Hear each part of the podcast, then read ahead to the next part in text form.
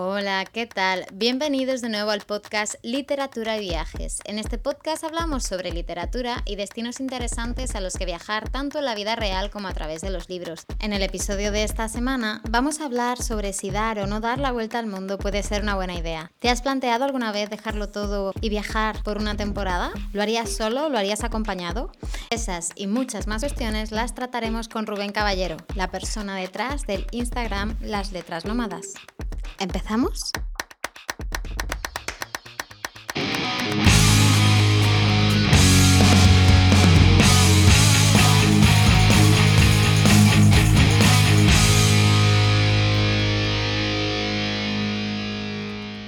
Hola Rubén, ¿qué tal? Bienvenido al podcast.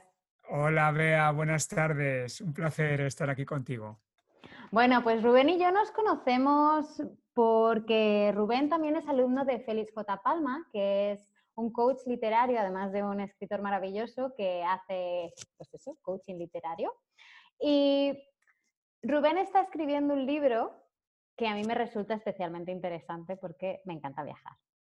Pero antes de nada, y para, digamos, presentarte a nuestros oyentes, si alguien se pregunta quién es Rubén Caballero, ¿cómo crees que es una buena manera de definirte? Uy, buena pregunta. Rubén le estoy empezando a conocer ahora, eh, a mis 45 años. El Rubén que he conocido durante toda la vida, bueno, está ahí y sigo conviviendo con él, pero mm, desde hace unos años es cuando de verdad estoy empezando a conocer otra versión de mí mismo que me está ayudando a vivir de una manera más, eh, como más alineada conmigo mismo y más feliz. ¿no? Eh, bueno, más feliz, más feliz, más plena, aunque ahí está siendo también un proceso, eh, una transición que, bueno, también requiere de sudor y lágrimas, la verdad. Pero mm, yo diría que soy una persona soñadora, pero también que tiene cierta capacidad de, de, estar con los pies en la realidad. Y me gusta sobre todo aquello que veo que es, es para mí ir a por ello. ¿Cómo encontraste a Félix y cómo está haciendo trabajar con él? Mira, pues eh, encontrar a Félix fue un poco de casualidad, porque yo había leído sus libros, la trilogía victoriana, hace tiempo, y la verdad es que me entusiasmó, me, flipó esos tres libros, ¿no? Eh, me encantaron. Y, resulta que cuando el año pasado, em, en un, yo no diría un bache, no, no era un bache en la escritura del libro, pero como ya llevaba tiempo escribiéndolo y iba fluyendo, pero resulta que echaba de menos una persona a mi lado que con experiencia que me dijese, oye, estás escribiendo mucho, poco, tira por aquí, esto no lo veo, ¿sabes? Es, esa la soledad del escritor, ¿no? Y, me planteé buscar un coach y de hecho eh, contacté a uno y me dijo que en este momento requería mucho trabajo y ya no hacía, eh, bueno, consultas individuales. Entonces lo vi como una señal y dije, pues nada, tiro adelante, porque yo estaba seguro que lo que escribía tenía valor, pero necesitaba una persona a mi lado que me, también pudiese asesorar, ¿no? y, resulta que cuando dije que adelante, a, no sé, pues al mes o a los dos meses, buscando justamente el nuevo libro de, de Félix para leerlo, me metí en su página de internet y dije, coño, si también es coach literario. Y fue para mí una revelación, o sea, ni me lo pensé dos veces, ese mismo día eh, fue como una otra nueva señal y dije, qué pasada poder, eh, si es posible, estar en manos de un escritor como la copa de un pino, ¿no? Y entonces eh, le contacté del tirón y, y, ahí estamos, o sea, que fue para mí de verdad como ponerme, yo se lo digo a él, fue como ponerme las manos de Johan Cruyff, de, de, la, literatura. Para mí es, es un regalazo, o sea, es, es una pasada poder estar con un escritor de este tamaño y luego que es una, una persona con, con, mucha calidad humana. Yo le percibo que intenta sacar lo mejor de ti, acompañarte y cuando tienes dudas te las resuelve sin problema, eh, se, se, involucra en lo que estás haciendo y bueno, y yo creo que obviamente la experiencia que tiene es, ¿no? Sí. Sí, a mí también me gusta mucho trabajar con él, la verdad. Yo le doy dolores de cabeza porque estamos buscando una trama un poco complicada, pero con suerte algún día será un libro entretenido de leer que al final es lo que, lo que cuenta. Total, total.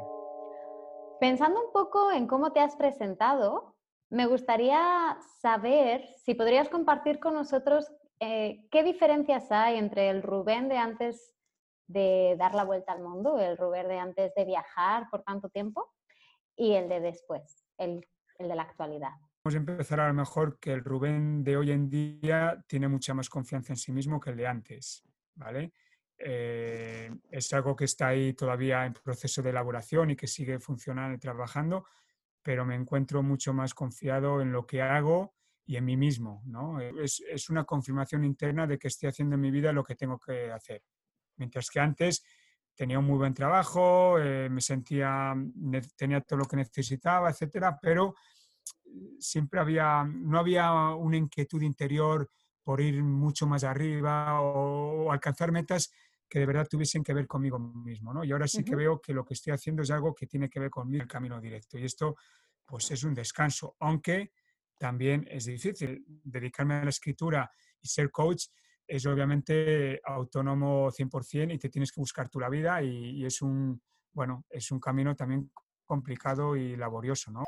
¿Te interesaste por el coaching ya antes de ese gran viaje o es un interés que surgió con el tiempo? ha surgido con el tiempo. Antes de irme de viaje, eh, me bauticé en el mundo del autoconocimiento. ¿vale? Eh, hice un máster en Barcelona, eh, máster en desarrollo personal y liderazgo por Borja Vilaseca.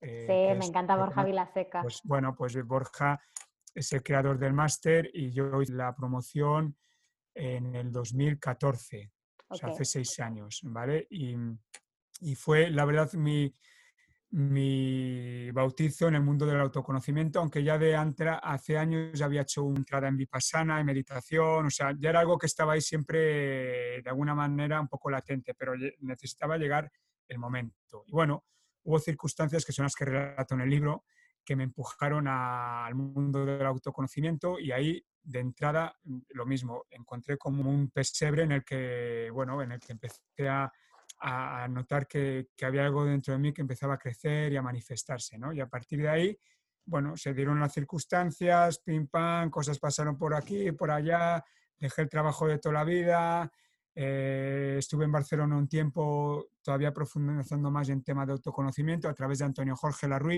Larruy, que también él es uno de los eh, profesores del máster y fue para mí, mi, y lo es todavía, mi gran maestro, es con el que desde entonces siempre le he seguido mm, pues de la mano todas sus enseñanzas. Para mí es el gran, bueno, no me gusta esta palabra gurú, pero para mí es el, la persona de verdad que... La persona que, te inspira. La, persona que me inspira y que me enseña, correcto. No me gusta la palabra gurú porque puede...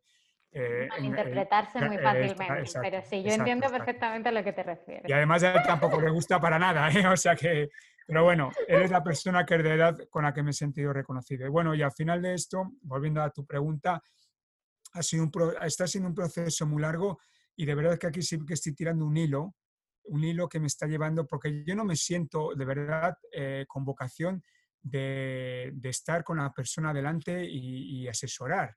Pero sin embargo, cuando lo he hecho, porque ya lo he hecho alguna vez leyendo cartas astrales, que estoy estudiando desde hace tiempo la astrología, eh, me he dado cuenta de que, de que me apasiona contar aquello que yo vivo dentro. Me apasiona eh, contar las cosas que yo veo como realidad. Y cuando esto me pasa, me ilumino. Y, cuando, y me encanta ver cómo las personas también encuentran cosas que dicen, coño, es que esto es verdad, o esto, esto me viene bien a mí, ¿sabes? Y esto es lo que me está de verdad, de verdad motivando al camino del coaching. Y ahora que estoy ya entrando en ello, me estoy dando cuenta de que, de que puede ser una vía que, me, que, bueno, que pueda aportar y que me puede beneficiar mucho también a mi camino de desarrollo, ¿sabes? O sea, no solo yo acompañar, sino que las mismas personas me pueden acompañar a mí mismo ¿no? en, los procesos de coaching.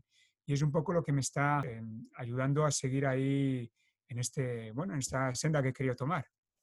Pero dicen también que el coaching no es tanto como la psicología, no vas a dar la respuesta a nadie, ayudas a la otra persona a encontrar la respuesta en sí mismo, tú haces la pregunta.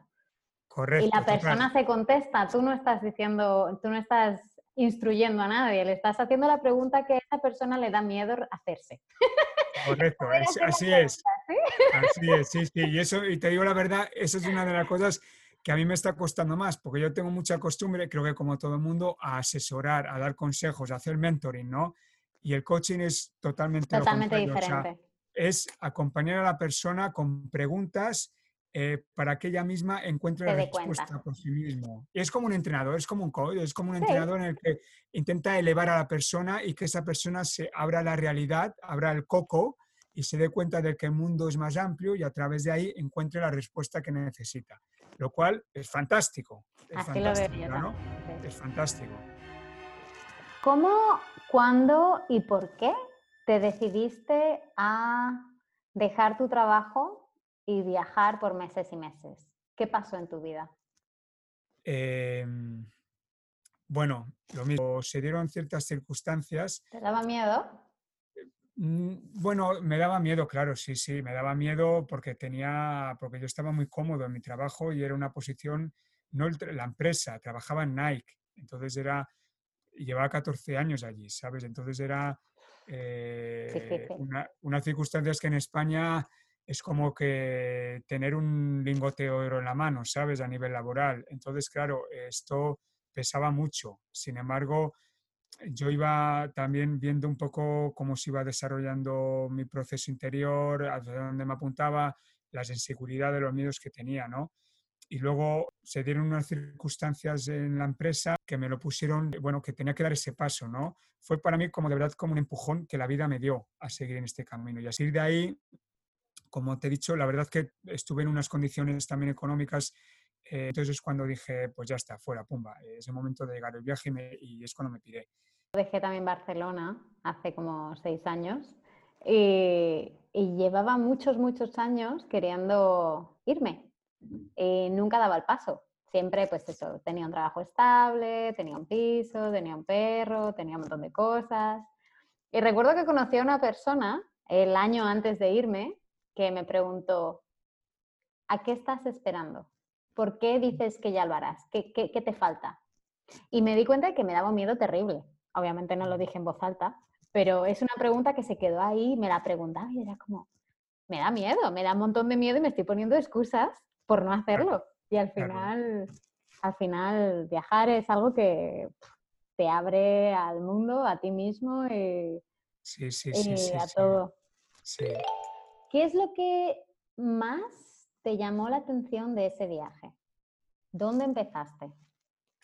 Bueno, mira, empezar, empezar, em, empecé en Nueva Zelanda, ¿vale? Pero hice antes dos paradas, una en Dubái eh, de unos días, no sé si fueron 10 días, no recuerdo ahora bien, visitando a un amigo, a mi mejor amigo que vive allí, y luego otra hice en Sydney, porque para ir a Nueva Zelanda tenía que parar en Sydney y me dije, bueno, pues ¿por qué no me quedo aquí unos días? Claro que sí. y, pruebo, y pruebo el sabor australiano. Entonces me quedé una semana en Sydney y la verdad es que fue un gran acierto porque me encantó la ciudad. Me quedé con ganas de ver más Australia, obviamente. Y luego eh, ya desemboqué, o sea, desembarqué en, en, Nueva Zelanda y allí no tenía billete de salida, tenía, podía estar tres meses por visa. Y dije, bueno, pues vamos a ver cómo va todo. Y al final eh, estuve casi dos meses en Nueva Zelanda porque luego tenía que ir a Asia y ya empezaba, bueno, ya agarré el calor, la verdad, igualmente, pero intenté también acomodar un poco los ritmos al tema ciclones, temperaturas y tal pero bueno, dos meses de Nueva Zelanda la verdad es que dan para mucho. a mí me gustó mucho. Yo estuve, yo de hecho pasé la cuarentena allí. Me ah, pilló, yo trabajaba, bueno, he trabajado y trabajo de vez en cuando en barcos. Y estaba en un barco que estaba allí, llegamos allí en diciembre. A febrero era mi mes de vacaciones y me lo hice en caravana, eh, la, toda la isla sur y un poquito de la norte. Y en en marzo fue cuando declararon el lockdown en España y luego hicieron el lockdown allí y allí estuve hasta junio, que fue cuando me dejaron irme porque estaban cerrados aeropuertos y... Wow, pues qué bien, ¿eh? Porque hacer, eh, ¿no? La verdad es que lo controlaron súper bien el tema del virus. Y a mí el país me gusta mucho. Oakland no es mi ciudad favorita, pero el país es maravilloso. A mí me fascinó. No me esperaba que me gustara tanto, fíjate. pero me gustó un montón, un montón la verdad es que lo recomiendo muchísimo. ¿Qué país o países disfrutaste más? Eh, obviamente Nueva Zelanda, sin duda. Estuve en Mongolia también, un mes, y Mongolia fue una experiencia muy reveladora, muy, muy potente. Y Mongolia obviamente es un país, además es sí, sí que era el país que quería, incluso más que Nueva Zelanda, visitarlo. Era un país que quería eh, de verdad estar allí, verlo y era como para mí visitar otro planeta, ¿sabes? Y Mongolia fue algo espectacular. Eh, la gente, bueno, los paisajes, es, es, algo tan distinto, tan distinto. Y, y, bueno, y también la India, porque la India yo me siento como en casa. Era la tercera vez que iba y en la India estuve pues unos cuantos meses, la verdad. ¿Qué parte de la India te gustó Estuve más? en el norte y en el sur. Estuve en el norte por la zona de Rishikesh, eh, haciendo allí un curso de yoga, eh, de tantra yoga, estuve haciendo un curso allí un mes. Y luego eh, bajé al sur, eh, bueno, estuve en muchos lados, la verdad. Eh, me moví mucho por la India, mucho, mucho. Estuve en Auroville, no sé si lo conoces, Sí, Auroville. no he estado, pero me han hablado de él un montón. Pues en Auroville estuve yo a- un poquito más de un mes. ¿Quieres Pero- contarle a los oyentes, para quien no sepa qué es, de qué estamos Sí, bueno, hablando? claro, claro. claro. Mira, Auroville es una, está en el sur de la India, en el estado de Tamil Nadu, y es una comunidad donde viven unas dos mil y pico personas y obviamente la mayoría son, si no todos, pues extranjeros, no indios, o eh, europeos, americanos, eh, de diferentes nacionalidades. Y desde el, creo que es el año 60 o 70, empezaron a construir esta comunidad, que más que una comunidad es como una pequeña ciudad. Y lo que querían desde un principio es como construir una ciudad que sirviese de modelo a la humanidad para vivir en paz y en armonía, pues según estas, estas palabras, ¿no? Y, y, bueno, lo que han construido, la verdad es que es un sitio muy bello, porque es un, es un sitio muy extenso y obviamente intentan eh, ser lo más sostenibles posibles.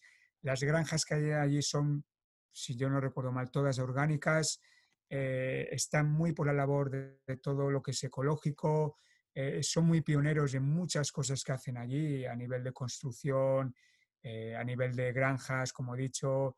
Eh, bueno, y, y, luego tienen, eh, también trabajan mucho o intentan inspirar mucho a nivel em, de trabajo interior, de desarrollo personal, eh, porque la, la, gran, la gran fundadora de todo esto fue la madre, que la madre, a la que llaman la madre, fue la mujer de Aurobindo, ¿sabes? Un sabio de la India, un uh -huh. gurú de la India, un sabio de la India, ¿no? Y ella fue, en cierta manera, la que eh, levantó o la que inspiró esta ciudad, ¿no? Eh, y este viaje me decidí a ir y la verdad es que me encantó, me encantó. Y estuve participando en dos voluntariados distintos. En uno, trabajando en una granja orgánica, donde dormía también en un dormitorio con otros chicos, y eh, construyendo casas de adobe, eh, con 98% de materiales naturales, ¿sabes? Y fue tremendo, tremendo, sí, sí, muy bonito, muy bonito. Y allí estaré lleno de restaurantes orgánicos, panaderías, y luego lo bueno es que puedes, aquí, yo tenía una moto allí, alquilabas una moto y podías ir a, a, la India. O sea, la India está a dos pasos, está sí, mezclado, sí, sí. el sitio está mezclado con la India. Tiene lo bueno que tiene el sabor nuestro occidental con el sabor indio, se mezcla, ¿no?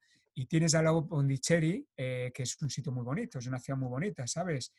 Eh, entonces, bueno, eh, cuando a cinco minutos te cogía la moto, te ibas a, a comer a un restaurante indio con comida india de indios o comías en un restaurante nuestro, pues de alguna manera, ¿no? O sea, podías variar sí. y a precios de allí, no de aquí, ¿sabes? O sea que... Eso es maravilloso. Sí, sí, es un sitio muy bello. Es un sitio que también yo me plantearía incluso vivir también, ¿eh? Lo que pasa es que a mí la India en verano... Uf, me tira para atrás, tiene que ser muy, muy duro. Los monzones, madre mía. Mucho calor. Llegó a tres, tres temporadas, tres años. Yo siempre me iba en junio los monzones empiezan en mayo, junio. Sí. Pero en mayo llegan. Eh, no hay nada más que lluvias. De hecho, este año pasado, justo hace un año, fui en octubre, después de un año y pico sin ir.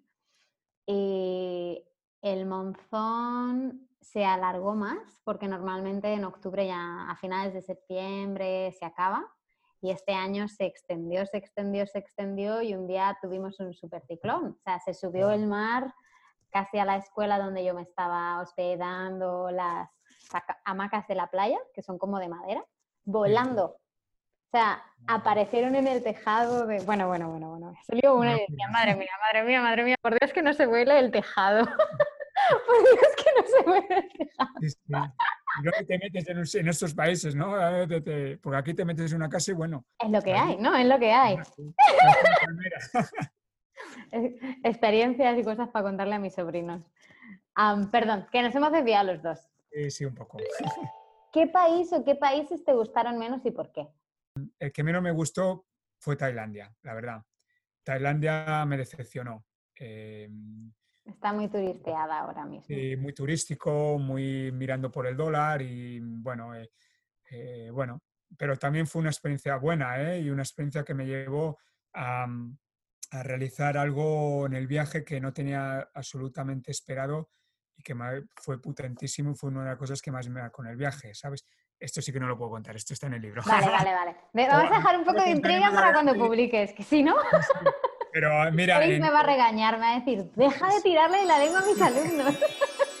¿Cuántos meses eh, estuviste viajando? Llegaste a dar la vuelta al mundo, ¿no? mira, estuve un año viajando, además un año clavado, un año y un día. Ok. Y, y no di la vuelta al mundo. Bueno, la verdad es que yo no me proponía dar la vuelta al mundo, si te soy sincero. Yo- pero lo que yo tenía planeado hacer era dar la vuelta al mundo, ¿sabes? Pero inconscientemente. Es que es verdad, es así, es una realidad. Yo no era este viaje de dar la vuelta al mundo, sino que mi intención era, después de haber estado por Oceanía y después de haber estado por Asia, ir a Sudamérica. Eh, y, pero a Sudamérica no fui. Y, no, ¿no? y a partir de ahí, pues se han ido dando circunstancias que se pueden revelar en otro lugar.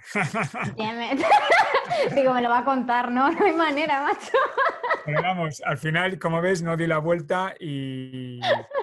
Pero bueno, eh, la verdad es que me quedé con un buen sabor de boca, de un buen sabor de boca viajando un año. No, no eché de menos eh, el haber seguido y bueno, Sudamérica lo quedó para más adelante, porque obviamente después de este libro habrá muchos más. Vamos. La vida es muy larga. Exacto. Mira, yo hubo una época que quería viajar, tenía como un planning, ¿no? Y cada año tenía que conocer tantos sitios y estaba un poco obsesionada. Y luego un día me di cuenta de que si conoces todos los sitios del mundo, los sitios pierden un poquito de interés. Mm. Qué bonito es ir y disfrutar y tener todavía cosas que picar en tu lista y, y dejarte llevar, ¿no? La vida es larga, vale que este año a lo mejor no vamos a viajar muchísimo por el tema del COVID, pero habrá otros años y habrá otras oportunidades, ¿no?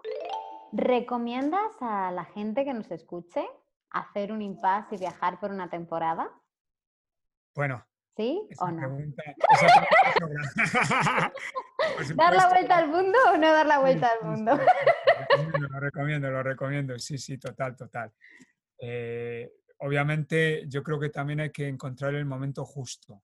Eh, pero también, como tú decías al principio, hay que tener mucho ojo con que eh, tú mismo no te estés parando los pies y esperando, esperando al momento justo, eh, esté ahí esperándote, ¿sabes? Ver, ¿no? Eh, sentir y, tener una visión muy clara de cómo, de, cuándo también la vida te invita y las circunstancias de tu vida te están invitando. Pero yo estoy seguro que si una persona tiene las inquietudes y va por ello, yo estoy seguro que las circunstancias van a llegar. momento si se lanza por ello, sin duda. ¿eh? O sea que sí, viajad, Viajad. viajad. De las cosas que aprendiste viajando, ¿querrías compartir alguna con nosotros? Eh, no hay viaje malo, sino que es la actitud eh, con la que afronta- afrontas el viaje, ¿no? Porque igualmente que te he dicho Tailandia, si yo hubiese borrado mis expectativas y lo hubiese abrazado tal cual vino, hubiese sido un viaje excelente. Pero yo estaba con mi rum rum mental, mis, eh, que lo veía, ¿eh? era presente ante ello, ¿eh? pero bueno, hay veces que no te puedes despegar de lo, de lo que te está pasando en la mente, ¿no? Me quedó clarísimo que las circunstancias, o sea, el- no hay viaje malo, es las- el- cómo lo vives tú, la actitud que pones ante el viaje, como en la vida, es lo mismo, es lo mismo, ¿no? lo mismo, ¿no? Y eso para mí fue uno de los grandes aprendizajes del viaje. Y luego también, pues por ejemplo, que igual que el destino es importante, tanto o más son las personas con las que te encuentras, ¿sabes? Ellas son las que, que crean otra dinámica del viaje y bueno, eh, eso para mí también fue muy, muy revelador. Y luego también, la- que era uno de los grandes miedos que yo tenía, era el estar viajando solo por un año o dos años o lo que fuese a viajar, ¿no? Eh, porque no yo cuando me fui no sabía cuánto tiempo iba a viajar. A ver, eh, yo tenía en mente lo que quería hacer, pero no sabía cuánto tiempo iba a durar. Tres, cuatro, seis meses, me volvería porque ya no quería viajar más, no me atrevería a viajar más.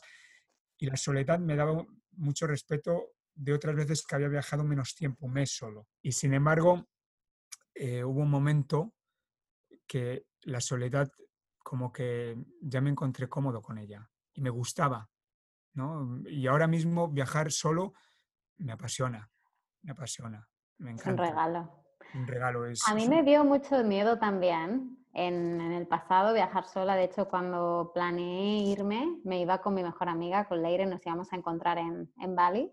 Iba a hacer allí un curso, ella se iba a Australia y luego nos encontrábamos y íbamos a estar viajando juntas. Y el destino, que a veces te quiere enseñar cosas que tú no quieres aprender, pues el, uno de los volcanes de Bali, la leopardísima, cancelaron vuelos por semanas y semanas, ella al final se acabó yendo a otro sitio, yo me quedé sin dinero, tuve que ir a Tailandia.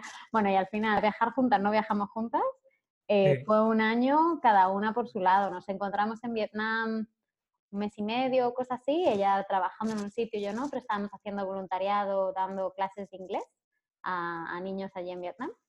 Y a mí no me gustó, no es que no me gustara la experiencia, me gustó, es especial, pero no me gustó como para estar allí muchísimos meses con el frío y con nadie que supiera hablar inglés.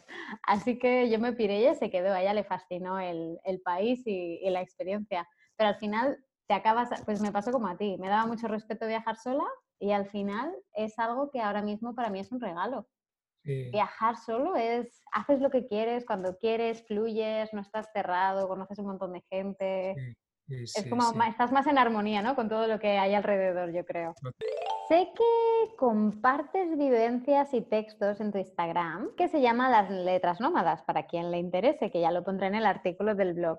Pero así por curiosidad, ¿cuándo crees que podremos disfrutar de ese libro tan especial que estás escribiendo? Pues a ver, yo creo que el próximo año, eh, yo creo que el próximo año debería de estar terminado y publicado, porque además cuando empecé a escribir el libro me dije, bueno, un año. Y un año, nada, nada, nada, nada, nada, nada. Entonces, y la verdad es que estoy eh, con muchas ganas porque yo creo que es un libro que puede llegar a mucha gente y no solo a persona que viaja, sino a cualquier otra persona que le guste la literatura, que le guste, que sea curioso, ver otras vidas, conocer otros puntos de vista. ¿no? Eh, el libro toca muchos palos, toca el tema del viaje, toca el tema de un escritor que se quiere ganar la vida a través de la escritura y se lanza a una nueva vida dejándolo de atrás, eh, la, apertura a esto, vivir en, en familia, o sea, muchas cosas, ¿sabes? Normalmente el libro de la semana es un libro del autor entrevistado, pero dado que tu libro está todavía en proceso, te quería preguntar qué libro nos propones como lectura esta semana. Pues mira, eh, la verdad es que ando muy mal de memoria. Eso es cierto. Eh, y hacer recapitulación de los libros que he leído, como además no tengo un libro favorito, pero mira, eh, volviendo también al punto, uno de los puntos de partida, yo recomendaría eh, a un escritor español, ¿de acuerdo? Así también nos quedamos en casa. Y este escritor es eh, Félix J. Palma. Anda, mira, nuestro profe. Eh, mira, a mí, me, la, como he dicho, la trilogía me, me pareció un destello de imaginación, un destello de imaginación y una narración de verdad eh, fluida y alucinante, muy, muy adictiva. Y el último libro que he leído de él también me ha gustado mucho, El abrazo del monstruo. Yo no soy una persona de thrillers y la verdad es que me puso los pelos de punta. Si no tengo que decir, los que no tengo en la cabeza me los puse de punta. Yo no soy muy de thrillers tampoco, pero reconozco que me lo he leído y me gustó mucho. Me gustó muy mucho. Así que mira, para variar, como siempre, recomendamos otro tipo de libros, de lecturas esta semana vamos a tener un thriller, vamos a tener a Félix con nosotros. Y Rubén, pues muchísimas gracias por la entrevista. A ti, Bea, un besito. Chao, chao. Chao. Gracias por acompañarme una semana más. Espero que hayas disfrutado de este episodio con Rubén Caballero. Como cada semana podrás encontrar el artículo de la entrevista en la web beatrizblumen.com si te metes en el apartado podcast. Ah, y una cosa más. Si como a mí te gusta viajar a través de los libros, quizá te interese recibir mi ebook gratuito con una recopilación de más de 200 novelas para viajar alrededor del mundo. ¿Cómo tienes que hacer? Es súper sencillo. Métete en la web y apúntate en mi lista de correo y yo te lo envío a la ya. Nos vemos en el próximo episodio. Un abrazo muy muy fuerte y hasta pronto.